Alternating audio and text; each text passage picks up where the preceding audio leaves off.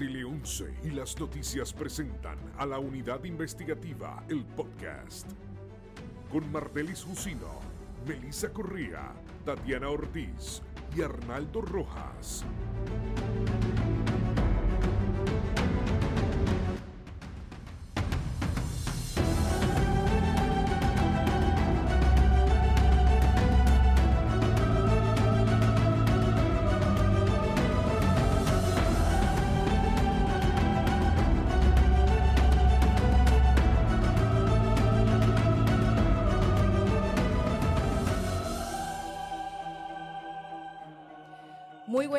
Bienvenidos a este, el primer episodio de la Unidad Investigativa, el podcast.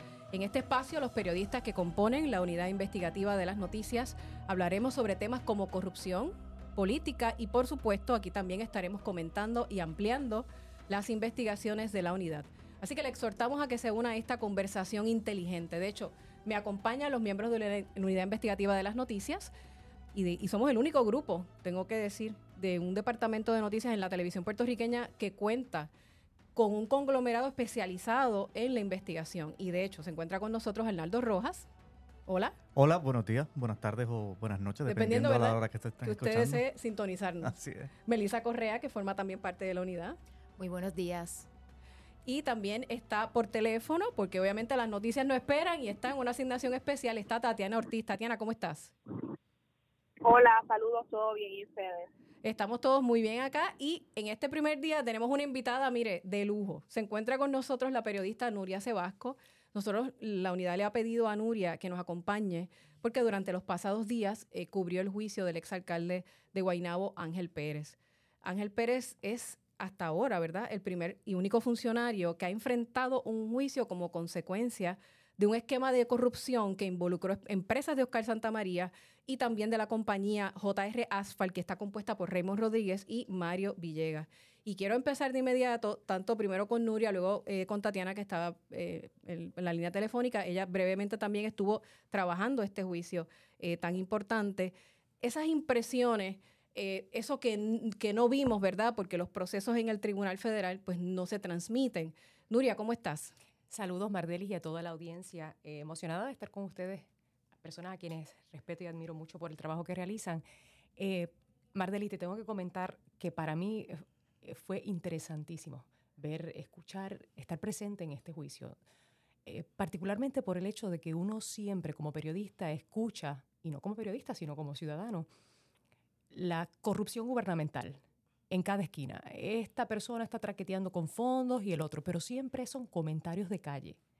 Pero para mí ha sido crucial escuchar, y sobre todo impactante, escuchar de la boca de un empresario decir de qué manera eh, realizaba sobornos al gobierno para obtener beneficios. Te tengo que decir que para mí fue, eh, pues, eh, impactante. Lo dije ahorita, pero te lo tengo que repetir porque nunca lo había visto de esa manera. Ver a Oscar Santamaría, nunca lo había tenido la oportunidad de, ver, de verlo. Nunca lo habíamos Nunca lo había escuchado, no sabíamos cómo, era su voz. Y sabíamos que existía y veíamos Ujú. la foto en todos los reportajes, pero no sabía. Y me resultó interesante ver cuando se sienta y empieza, lo primero que le pregunta a la fiscalía es, ¿por qué usted está aquí? Y lo primero que él dice, lo primero que él dice es, hice pagos ilegales para obtener contratos, para obtener beneficios del municipio de Guaynabo. Y lo dijo de esa manera.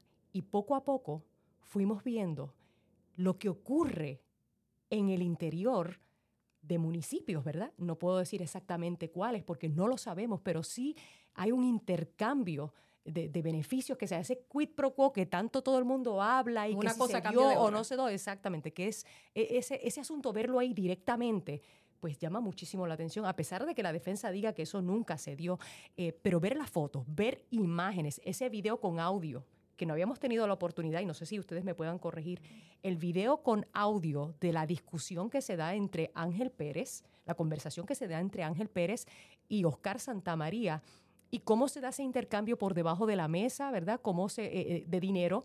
O por lo menos eso es lo que dice Oscar Santamaría, ¿no? Y cómo se coloca el exalcalde el dinero en la media y cómo siguen sus vidas tranquilamente. De hecho, el fiscal...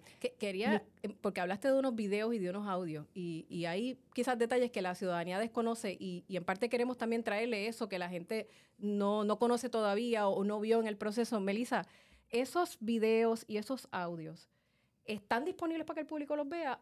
¿Quién, ¿Quién custodia ahora que ha terminado el juicio? No, eso lo custodia la Fiscalía Federal y es parte del sumario fiscal y de todo de toda la prueba que ellos tienen y no, nunca han estado disponibles. De hecho, para el caso de Jorge de Castrofón, que eso fue en el 2008, yo le había solicitado a la fiscalía cuando estaba todavía Rosa Emilia, poco antes de ella irse, si se podía, podíamos ver la prensa y la contestación fue que no. O sea, eso no, no se le no se le da acceso a más nadie. O sea, que los periodistas... por lo menos lo que me dijeron en ese momento. Los periodistas como Nuria que estuvieron allí son los únicos que habrían tenido la oportunidad de, de ver de primera mano esas, eh, esos audios y esos videos. El privilegio. Yo creo que un poco retomando lo que estaba diciendo Nuria al principio, es ponerle un rostro al inversionismo político que por muchísimos años se ha hablado, pero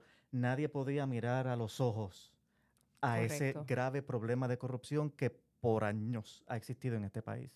Y eh, el, esquema que se, que se describe, tanto en el testimonio que yo creo que fueron claves de Oscar eh, Santamaría y del exalcalde de Cataño, eh, Félix Elcano Delgado, la incepción de ese esquema, según ellos lo describen, ¿dónde, ¿dónde comienza? ¿Con los donativos políticos? Con los donativos políticos, correcto. Ya había una relación, se establece desde el principio que Oscar Santamaría ya tenía una relación de anteriormente con estas dos personas, con el Cano y con el Ángel, con Ángel Pérez. Acá no lo conoció cuando tenía 23 años, era, decía él que era eh, una persona eh, buena al principio. Luego, pues, como que, como que se dañó, ¿no? Y de Ángel Pérez tenía una relación ya de la legislatura también. Y entonces cuando, e, e, e, este es un asunto también de accesos, Mardeli, que me parece bien interesante. Esta persona tiene unas relaciones, se, entra al gobierno, crea unas relaciones, sabe y busca las personas adecuadas, escucha los intereses particulares de ciertas agencias y tenía eh, acceso a esta federación de alcaldes, ¿verdad? Tenía acceso a muchos alcaldes, sabían cuáles eran las necesidades y creaba básicamente las, las industrias de acuerdo a las necesidades particulares de estas, de las agencias o de, o de las alcaldías. Él sabía que el asunto del recogido de basura era una industria que generaba muchas ganancias. Y entonces empieza por eso, ¿verdad? Él inicia en Aguas Buenas, eh, en Sidra, después va a Aguas Buenas, si no me equivoco, pero en Sidra él dice que se hizo, todo el, se hizo todo el asunto. Eh, Sidra es este Javier, Carrasquillo, y después va a Aguas Buenas con chiques, ¿verdad? Y entonces eh, hasta que en, el principio en Sidra le va todo bien, todo se hace de manera legal, y en Arroyo él se da cuenta que entonces hay una petición de parte del eh, alcalde de que se le pague un dólar por cada casa que se hace el recogido de basura, así que se le tiene que pagar 10 mil dólares mensuales. Y este exalcalde ya se declaró Arroyo Chiques, sí. Ya se declaró culpable. Me parece también interesante el testimonio del exalcalde de Cataño y cómo él describe el momento, el punto de inflexión en el que él decide, yo tengo que hablar. Pues mira, interesante y qué bueno que Melissa Correa está aquí con nosotros, porque él dice en sala que él empezó a escuchar en el 2019 rumores de que lo estaban investigando. Y ya eh, él se comunica entonces con Oscar Santamaría y le dice, mira, eh, está pasando esta situación, estoy preocupado, y según él, Oscar Santamaría le dice, mira, mantente tranquilo, que si te mantienes tranquilo no va a pasar nada. Pero ya luego del verano del 2020, eh, los federales creo que acuden a la oficina de, Fondo del Seguro del Estado, primero, para investigar a Rosana Cifre, si no me equivoco, la esposa del Cano. Entonces ahí es que él se asusta y decide entonces ir donde su abogado, que es el licenciado Juan de Mato Juan. Lo interesante de esto es que él empieza a describir que él se entera de estos procesos por una historia Correcto, que tú, por eso publicas, que, me alegra que Melissa esté aquí porque sé que él dijo a partir de 2019 y ya se había publicado la historia de Melissa. ¿Cuál fue esa historia que tú publicaste inicialmente? Pues mira, para el verano del 2019 yo comienzo a recibir información de que estaban investigando a Elcano junto con el licenciado Oscar Santamaría. Y para el 23 de agosto del 2019, eh, en el periódico El Vocero, donde yo trabajé por cerca de 20 años, pues publicamos que en efecto el FBI estaba eh, investigando los contratos del municipio de Cataño con eh, la empresa Waste Collection. Y cuando estuve leyendo las historias de los compañeros, el Cano en ese momento no lo tomó como ningún, ninguna amenaza hacia él, como si no, si no tuviera ningún problema todavía. Habló con Santa María y quedaron como que, no, no, si tú no hablas, esto lo sabemos tú y yo, si tú no dices nada, yo tampoco. Y no le, pues, no le, no le, no le tomó importancia. No le dieron tanto peso en ese momento. Claro, Oscar Santa María ya en el caso de, de él, del testigo estrella de la Fiscalía, eh, sí va a la oficina de María Domínguez porque ella le dice, ven a las oficinas, tengo unos agentes que quieren, ¿verdad? Que quieren hablar contigo. Entonces, le expone ella todo toda la, situación. O sea, aquí hay videos, aquí hay de, aquí hay de todo. Y, o sea, que te pueden encauzar. Pero Oscar Santa María llega por porque el Cano primero decide hablar. Claro. Entonces, el Cano decide hablar después por otra historia. Santa María. entiendo yo que por otra historia que publica Melissa. Sí. Que de hecho, yo, él dice que no estaba tan preocupado, pero ya había contratado a María Domínguez. O sea, si tú no estás preocupado. Oscar.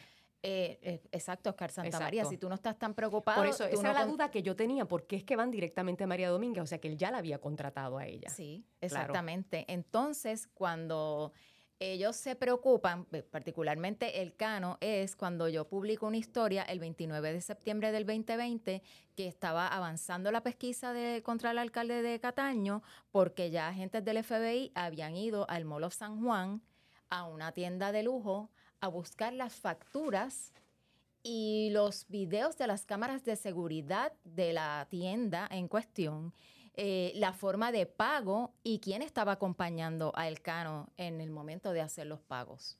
Y ahí es entonces que Elcano, porque ve que están mirando de cerca las actividades de su esposa en aras de ver si son legales o ilegales, es que entonces Elcano decide hablar y desata toda esta cadena de eventos y acusaciones. Decide hablar porque él mismo dice en sala que levanta las manos porque sabía que estaba haciendo algo ilegal y decidió hablar entonces con las autoridades. Él lo reconoce. En, ese aspecto, compañeras, yo, yo creo que yo puedo abundar un poco de la figura de Rosana Cifre, si me lo permiten. Claro. Para el 2020 yo recuerdo haber trabajado una historia, este es importante porque en este juicio él deja claro y en su testimonio que él habla porque los federales se meten con su esposa, lo que acaban de decir ustedes, llegan hasta el fondo a buscar sus facturas, etcétera. Yo recuerdo haber trabajado una historia cuando a mí me llega esa información del fondo, ella tenía un destaque para ese entonces con, con Tata Charbonnier. Y recuerdo haberle solicitado a la Cámara de Representantes que me diera acceso a las hojas de ponche de Rosana Cifre, la esposa o ex esposa, porque no lo sé, del exalcalde de Cataño. Eh, fue un proceso bastante tedioso porque pues no se me quiso dar acceso. Yo creo que yo estuve como tres semanas detrás de esas hojas. Cuando finalmente se me dice que sí, el administrador de la Cámara de Representantes eh, se hizo con una serie de regulaciones, por decirlo así, porque yo pude ir a la Cámara, a mí no se me dio copia de esos documentos, era sin cámara, mi camarógrafo se quedó afuera esperándome fuera de la oficina, yo estaba con un abogado, estaba el oficial de prensa de la Cámara y había una tercera persona que no me perdían el ojo de encima con tal de que yo no eh, retratara eh, esos, documentos, le sacara copias. Simplemente yo estaba con mi laptop haciendo anotaciones. Cuando a mí pues me comunican qué es lo que está sucediendo con Rosana, pues ya yo tenía una idea de qué era. Y era básicamente que ella, sus hojas de ponche, ella asistía y se las firmaban personas de la oficina de Charbonnier de que ella había acudido sus 40 horas, había trabajado en la semana, sin embargo, no era así, era básicamente una empleada fantasma, por llamarlo así. ¿Por qué? Porque cuando uno iba, y este fue el ejercicio que yo hice, yo fui a todas sus redes sociales antes de yo hacer la petición de la Cámara acudo a sus redes sociales, saco todas las imágenes que ella tenía en sus actividades como primera dama, en sus viajes con el cano, eh, de, todas las imágenes que ella tenía y empiezo a anotar fechas claves. Hizo un escrito, 19 de agosto, ella decía que estaba en tal lugar, etcétera. Cuando me dan esas hojas de los ponches de ella, ahí yo empiezo a comparar y a ver, pero si ella dijo que trabajó la, eh, el día completo, pero es que ella estaba de viaje o ella está en una actividad en el municipio. Y ahí es que nosotros nos damos cuenta que era un patrón, porque ya se tornó un patrón, no era que era una sola fecha, era que era un patrón semanal de eh, poner que había acudido y no, no, no trabajó, no trabajó, tú veías fotos, ella repartiendo eh, hand sanitizers, eh, repartiendo artículos en el municipio de Cataño a diversas horas en esas imágenes y ponía, aquí estoy hoy haciendo tal cosa, aquí estoy hoy en esto. Y no era real lo que establecía su nómina versus lo que establecía pues sus imágenes de los viajes, de toda la vida que ellos se daban, porque se daban una vida de, una vida de lujo ciertamente, y mientras esos viajes los hacían, pues la nómina reflejaba otra cosa. Así que ese fue el ejercicio básico. Al momento no sabemos si eso era lo que buscaban los federales, pero sí eso fue pieza clave porque pues él deja claro en ese juicio que, que cuando tocan esa figura de su esposa, ahí es que él decide pues hablar. Ahí es que él decide hablar y entonces se desata toda esta cadena de eventos que terminan eh, esta semana con el juicio de Ángel Pérez porque es el único. Todos los demás relacionados a este esquema, ustedes me corrían, pero yo creo que todos se han declarado culpables. Claro, y ese es el misterio básicamente de este caso porque no se sabe exactamente por qué Ángel Pérez decidió eh, ir a juicio y no aceptar ese acuerdo de los federales, ¿verdad? Eh, ya los abogados advirtieron que eso fue decisión del propio Ángel Pérez. Sí, Eduardo Ferrer nos dijo en el día de ayer que el acuerdo era bueno. No estaba autorizado hablar del mismo, pero que era uno muy bueno. Sin embargo, ¿por qué Ángel Pérez no lo aceptó? ¿verdad? Yo creo que hubo varias ofertas aquí. y Eso es normal, ¿verdad? Que la eh, fiscalía, eh, que haya una eh, dinámica entre fiscalía y defensa. Sí. Tatiana parece que iba a decir algo, Melissa. Tatiana. Sí, en cuanto al acuerdo, yo yo tuve una fuente que en medio de este proceso me informó, ¿verdad? Y esto es una fuente que te dice, obviamente uno no sabe del todo si es eso, pero me dijo que se le llegó a ofrecer de esos cinco acuerdos que se le ofrecieron en un momento dado hasta dos años y medio de cárcel. Vuelvo y te repito, fue una fuente que me escribió de entera confianza y me dijo, eh, parte de ese acuerdo, dos años y medio. Pero, y ahora se expone a, y ahora se expone a, cuatro o siete años, según nos indicó Osvaldo Carlos, de acuerdo a las guías de sentencia. Yo, yo estuve Pero eso no lo sabremos hasta tanto que sus abogados hablen y, Pero, en efecto eran dos años. La realidad es que los tres delitos por los que él sale culpable, que es conspiración, soborno y extorsión, extorsión, lleva una pena máxima de 20 años. La, el soborno 10 y la conspiración 5. Así que, pero hay todo un proceso y, a eso es lo que quiero pasar lo próximo. ¿Qué es lo próximo aquí? La sentencia está para agosto. 8 de agosto a las 2 de la tarde, correcto. Él va a continuar eh, en su casa, ¿verdad? Bajo la supervisión y lo que, ha, lo que ha decidido el gobierno federal con relación a él, pero sí, él la sentencia del 8 de agosto y entonces ahí es que viene el proceso de la apelación eh, que entrarían los, los abogados. Es interesante. Quería preguntarle a Melissa, porque ella tiene más experiencia de esto.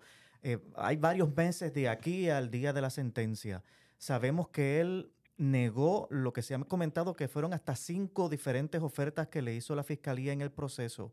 ¿Cabe la posibilidad de que ahora al ver que ya hay un veredicto de culpabilidad y una convicción concreta en su contra, él decida cooperar y lograr una convicción, una reducción, una reducción en esa posible sentencia. Sí, eh, sí, aunque hay un veredicto, él tiene hasta un año para cooperar. ¿Y, lo, has visto en otros casos? Eh, ¿Ha pasado? De momento que te de, de momento no, pero, pero esa puerta sí está sé que sí.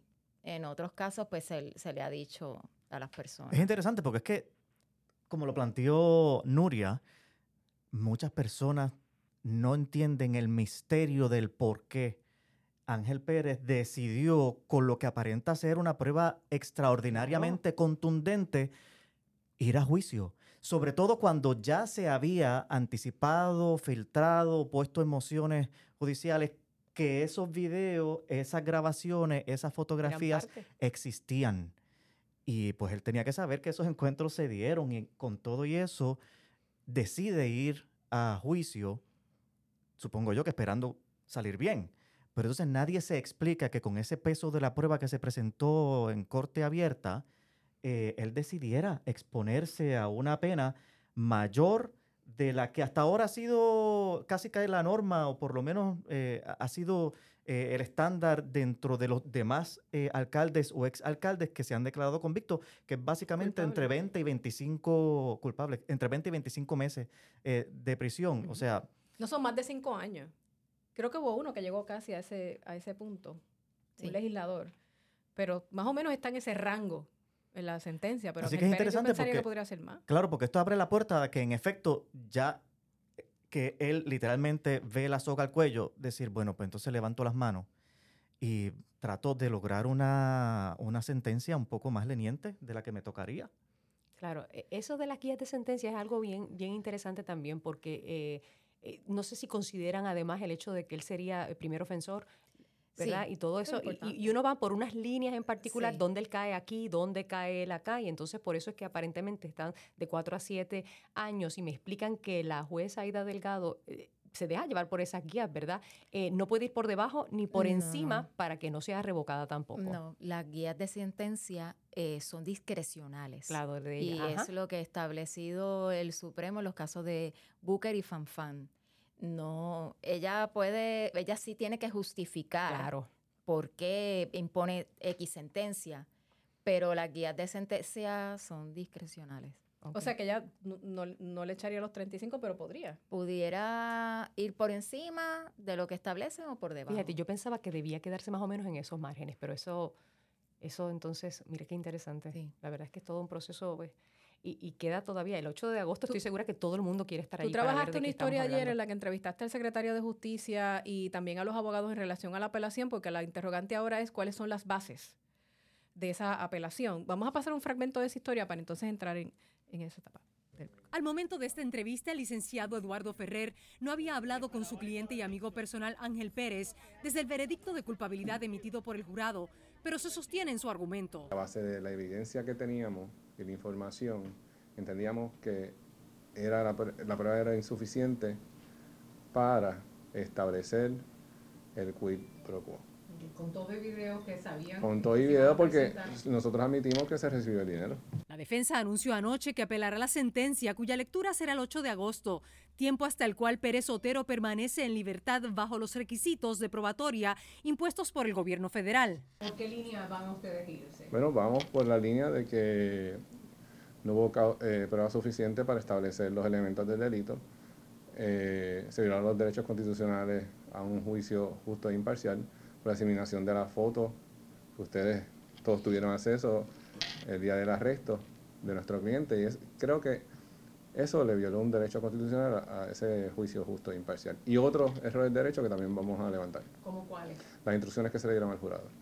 ¿Específicamente cuáles? Esas me las voy a reservar, pero vamos con eso también. El abogado reconoce que ha recibido críticas a raíz de las expresiones que realizó anoche luego del veredicto de culpabilidad de Pérez Sotero. ¿Este es un motivo alguno para que entonces otros alcaldes o otros eh, funcionarios públicos dejen de cometer algún tipo de acto de corrupción?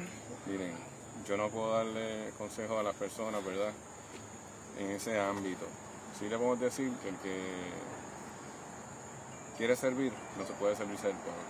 En nada tiene que ver con nuestro cliente mis expresiones sobre la pregunta y la contestación que yo te hice ayer.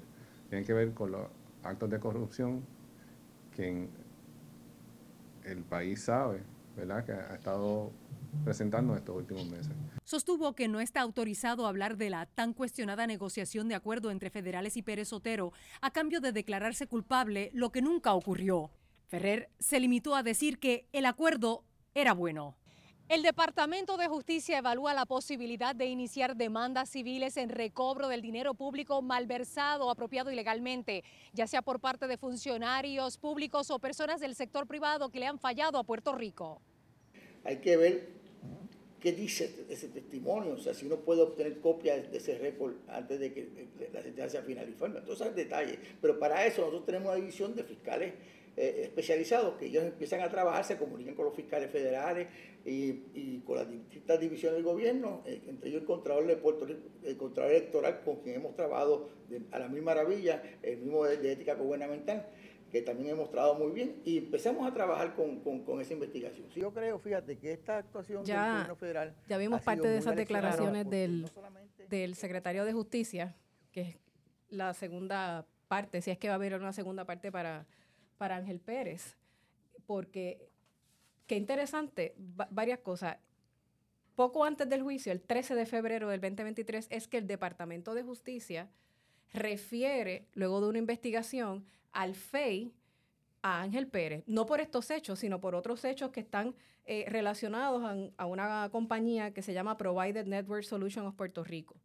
Así que eso es una segunda parte. Entonces también está lo que explica el secretario de que se va a recobrar eh, dinero mal habido, pero específicamente en el caso de Ángel Pérez. Bueno, yo creo que es en caso, en, en distintos casos, ¿ves?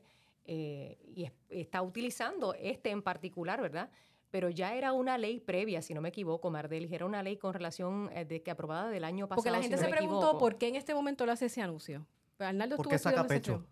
En este momento. Mira, esta mañana, yo tengo que admitir que esta mañana eh, me estuvo particularmente interesante que el secretario Manueli reclama que se le dé el trato justo al Departamento de Justicia local. Es decir, tácitamente él dijo que nos respeten tanto como cuando respetan al Tribunal Federal. La pregunta es si se lo han ganado. Se lo han ganado. Precisamente esa pregunta le hice a yo, le hacía en el día de ayer si, si entiende que el pueblo tiene confianza en las gestiones que pueda realizar el Departamento de Justicia. Y él me dice que sí, pero no es lo que uno escucha en la calle. No hay esa confianza del pueblo hacia el Departamento de Justicia local. En este esquema que también está estrechamente ligado con el del asfalto, ya van siete exalcaldes convictos y ninguno fue procesado por el Departamento de Justicia local. Él antes de, del por lo menos hasta ahora. Correcto, él antes del veredicto del señor Ángel Pérez, como bien mencionaste, lanzó este comunicado de prensa diciendo que el Departamento de Justicia iba a actuar, que estaba muy atento a, lo que se ventiló eh, en el juicio de Ángel Pérez para saber si se había cometido algún delito en la esfera estatal, pero como, como dices, Nuria, eso está basado en una ley que se firmó a finales del año pasado. A finales del año pasado que, Yo creo que fue por agosto, cierto... Agosto, septiembre. Agosto, septiembre, que por cierto, la delegación del Partido Nuevo Progresista en la Cámara y dos senadores le votaron en contra. ¿Quiénes? El señor Tomás Rivera Chats en el Senado, la señora Migdalia Padilla en el Senado, y en la Cámara de Representantes, básicamente todo el bloque del Partido Nuevo Progresista en ese cuerpo se abstuvo. No le votaron en contra, pero se abstuvieron todos en bloque. Y si me permiten, yo creo que es meritorio leerlos para que la gente de verdad sepa cuál es la intención legislativa también en este tipo de casos, donde lo que se buscaba era penalizar de una manera correcta a las personas que obviamente violentan la honestidad que se supone y, verdad y, esa expectativa de pureza que uno pone al votar por algún tipo de, candidato político. Eh, comenzamos, lo voy a leer por, según la, lista que está acá, no, no quiero que, piensen que estoy haciendo eh, alusión preferencial a ninguno. Según la lista, votaron o más bien se abstuvieron en la lista de votación de este proyecto, que fue el que dio eh, luz a las enmiendas a través de la ley número 73, firmada por el gobernador en agosto del 2022.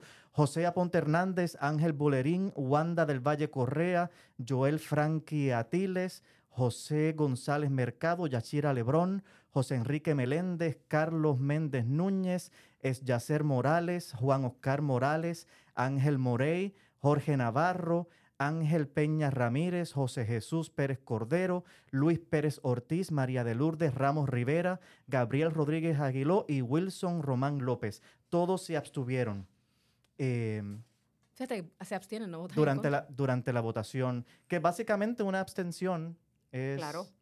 Em, renunciar. En la medida en que te abstienes, puedes hasta obstaculizar que se apruebe un proyecto que requiere evidentemente una mayoría parlamentaria. Y después en el contexto de que tú sabes eh, ya que hubo una declaración eh, en el Tribunal Federal de Oscar Santamaría de cómo se movían esos tentáculos en las oficinas de gobierno y en las alcaldías. ¿Cuántos Oscar y en la legislatura, vamos, claro, Santa María empieza su carrera en la legislatura. ¿Cuántos Oscar Santamaría deben haber en Puerto Rico? ¿Verdad? Desde ya moviéndose y, todos ya eh, enraizados en lo que es el gobierno. Y entonces tú no haces nada al respecto cuando tienes la potestad para hacerlo. Es lo que siempre pasa.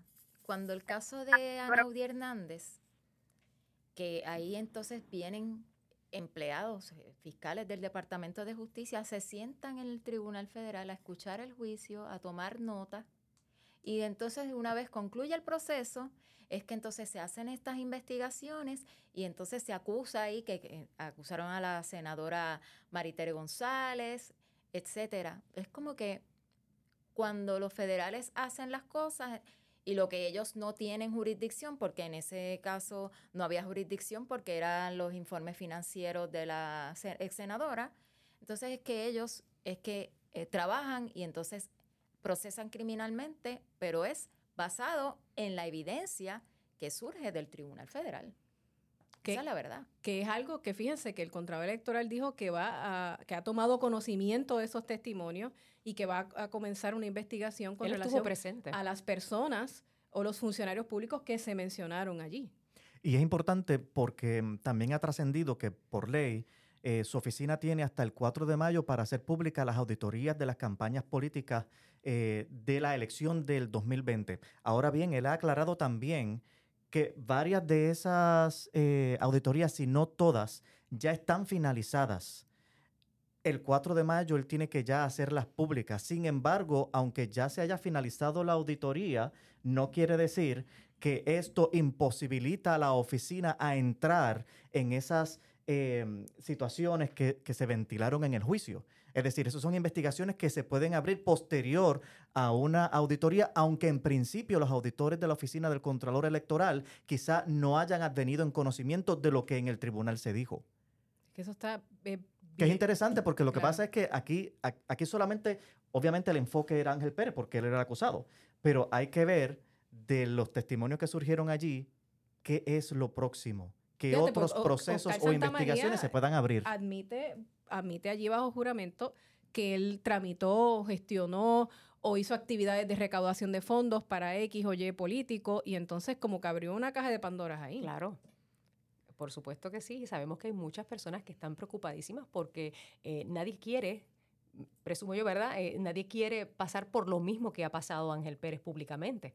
Y entonces, eh, sabrá Dios cuántas ¿Qué personas? Porque ya se está hablando de que van a caer más personas. ¿Quiénes van a hacer esa figura? Es lo que todo el país está pendiente. Y obviamente, pues, eh, es irónico, ¿verdad? Porque si tú no informas todo lo que te dieron, pues es un delito, pero tú no lo haces en esa mente criminal porque es producto del árbol ponzoñoso, porque es producto de la ilegalidad, porque es producto del soborno, de la conspiración, pero sí lo es. Y entonces ya el control está viendo si esos eh, eh, donativos se informaron o no se informaron.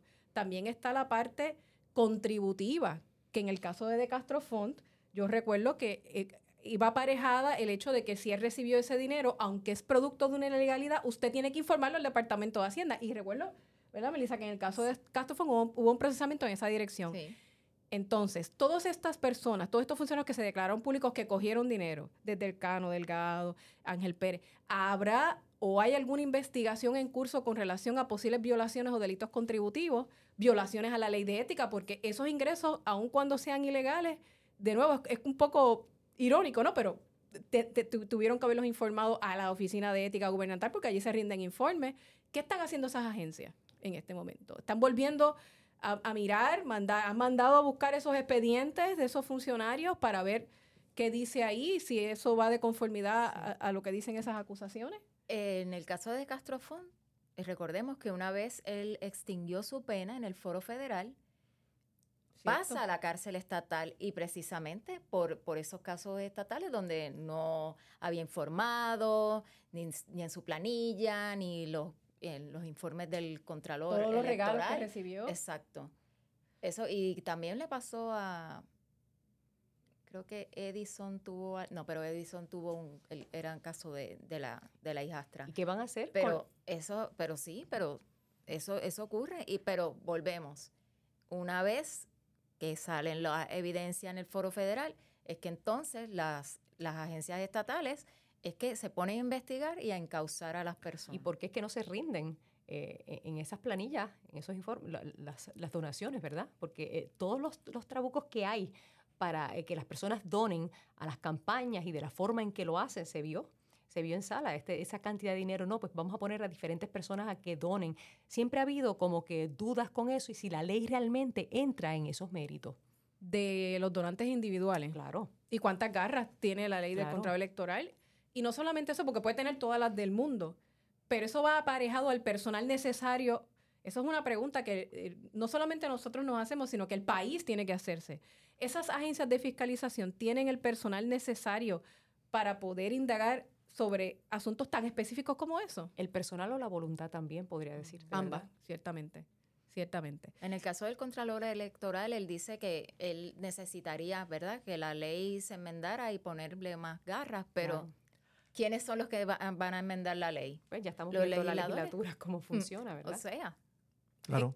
Exacto. De hecho, no era la primera vez eh, que, que se proponía, se hacía un proyecto de ley para recobrar fondos. El- en- al principio de cuatrenio, la representante de del Movimiento Victoria Ciudadana, Mariana Nogales, había radicado el proyecto de la Cámara 482, que proponía enmendar el Código Penal vigente para que no fuera discrecional esa pena de restitución cuando se robaban fondos públicos. Porque ahora es discrecional, ¿eh? si el juez o la jueza entiende, ¿verdad? Dentro de todos los procesos que también están regulados de, sentencia, además de la pena de prisión, si es que va aparejada con eso, pues una pena. eh, eh, discrecionalmente impone restitución. No, Mariana Nogales decía, no, no, no, que sea obligatorio.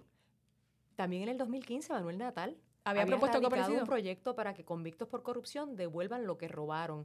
Sin embargo, no veo el número del, el- del proyecto, ¿verdad? Dice que el representante Manuel Natal informó que radicó un proyecto de ley que obligaría a los convictos de delitos de fraude, corrupción y cualquier otro delito contra el erario devolver los fondos públicos que sus acciones provocaron que se perdieran más de los intereses que esta suma haya generado a través del tiempo. Esto fue en noviembre del 2015. O sea que estas cosas, eh, esto no es nuevo. Es que yo creo que esto nos obliga a volver al origen, donde el señor Santa María creó las conexiones que después le valieron millones de dólares en contratos en la legislatura. La misma legislatura que no actuó en el caso del señor Natal, en el caso de la señora Nogales, una parte que no actuó en el caso de, las enmiendas a través de la ley 73 y en las enmiendas que el Ese- Contralor ese proyecto que se Electoral aprobó, eh, ¿de quién es? eran varios, eh, cin- si mal no recuerdo, cinco legisladores del Partido Popular y la senadora del Proyecto Dignidad, Joan, Joan. Rodríguez Bebe. Eh, lo, lo que quería plantear era que también hay enmiendas que ha sometido el Contralor Electoral a la consideración de la legislatura precisamente que tienen que ver con lo que es el financiamiento de las campañas políticas. Él ha reclamado que uno de los graves problemas aquí es precisamente las aportaciones privadas en efectivo, que en este caso se vio particularmente discutido cuando se mencionó allí eh, las donaciones que el señor Santa María había hecho a figuras como Carmelo Ríos, como Tomás Rivera Chats, como al alcalde de Toabaja, como el alcalde de San Juan. Y en conversación con el Contralor Electoral dice, quizá esa no es la solución perfecta, pero una hacer posibilidad es reducir la capacidad de, de- de recaudación de fondos a través de donaciones en efectivo. Él dice, pongamos un tope de 100 dólares. Ahora mismo ya van por más de 5 por, por más de 2.800. Y no es la primera vez que hace ese planteamiento porque te lo hizo a ti que lo entrevistaste y también se lo había hecho a Melissa eh, anteriormente. Pero el problema es que eso no ha tenido, Resuelto. eso, eso no ha tenido tracto en, el, en, la, en, en la Cámara de Representantes ni en el Claro. Senado. Y entonces por eso planteo que volvemos al origen del problema.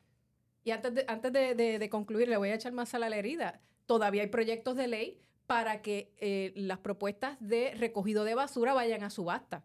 Si usted no Claro, lo es un sabía, que nos está escuchando, el los alcaldes Municipal. pueden escoger a quien ellos quieran, porque el, el nuevo código municipal que agrupa todas las leyes que inciden sobre, el- sobre los ayuntamientos, eh, exceptúa, mire qué casualidad, exceptúa que las, las propuestas de recogido de basura vayan a subasta. Y hay proyectos de ley en ese sentido, después de los arrestos de todos estos funcionarios, pero no ha pasado nada. ni no va ha pasado pasar, nada. Ni no ha a pasado pasar. nada. ¿Qué inte- qué- antes de terminar, ¿qué es lo próximo? ¿Quiénes son los próximos casos? ¿Wanda Vázquez tiene fecha fijada para, para juicio? No, Wanda Vázquez no tiene fecha para juicio. El de Tata Charbonnier es para octubre. Eso ya será a final de año, si ella decide ver juicio, pero todo puede pasar. ¿Y las sentencias de Oscar Santamaría y del Cano Delgado? Bueno, una vez se arresten y, y sentencien a todas estas personas, entonces es que ellos van a ser sentenciados. Quiere decir que podría pasar un tiempo. Sí, A lo mejor no tanto como a Naudi Hernández, que no ha sido sentenciado, pero porque Naudi lleva como 8 o 9 años. Bueno, la acusación para Naudi fue en el 2015. Yo creo que el juicio se vio en el 2016 por ahí y todavía está en la libre comunidad. Eso, eh, eso se debe a que hay procesos en apelación. Hay procesos en apelación. Hay uno de los acusados que fue a juicio y Glenn Rivera Pizarro y vi hace unos días en el docket que va a llegar a un acuerdo, aunque fue encontrado culpable, va a llegar a un acuerdo para declararse culpable, pero este caso pues también eh, tiene eh, otros matices porque el juez que vio el caso, Pedro Delgado, dejó que tres esquemas diferentes se viera todo en un mismo juicio, a pesar de que varios de los acusados le pedían juicios por separado. Cuando estas personas van a Boston para apelar, Boston dice, es que este caso el único elemento en común, el único denominador en común era Naudi Hernández porque fue el único que participó en, el esquema de la Cámara de Representantes del cuadro telefónico, en el de la Administración de Derecho al Trabajo de Sally López y en el de Acueductos y Alcantarillados. Pero los, los coacusados no se relacionaban entre sí. Y Boston dice pues que había que, que, que concederle juicio por separado y entonces pues eh, Sally negocia, se declara culpable, se cerró el caso de Sally y ahora está por cerrarse el de Glenn Rivera Pizarro. Quiere decir que hasta que esos procesos no terminen, Anaudi no será sentenciado. Exacto. Eso es importante que la gente siempre se pregunta, pero ¿por qué esta persona? Porque hasta que no se termine, se finiquite todo proceso jurídico legal, no podemos sentenciar, así que es difícil atisbar cuándo el cano será sentenciado, cuándo Santa María, pues cuando termine todo el proceso. Bueno, yo le agradezco a Nuria haber estado con nosotros. Nuria Sebasco, una excelente, extraordinaria periodista. Gracias por esa cobertura magnífica. y por eh, su trabajo. Y por el trabajo que has hecho. A Tatiana también, que estuvo también dando apoyo a, Nuria. Y sabemos que no es fácil ese tipo de cobertura. Es un reto enorme para los periodistas de televisión y todos los periodistas. Arnaldo, Melissa, Gracias por estar con nosotros. Esperamos que nos sintonicen ya en nuestro próximo episodio. Siempre vamos a estar trayendo temas interesantes y todas esas cositas que usted se pregunta, ¿verdad? Y todas esas cosas que usted no necesariamente puede atisbar a ver fácilmente. Para eso está la unidad, ¿verdad? Para entrar en esos detalles. Gracias por estar con nosotros. Será hasta la próxima. Acabas de escuchar la unidad investigativa de las noticias Tele 11. No olvides seguirnos en nuestras redes sociales y en tu plataforma de podcast preferida.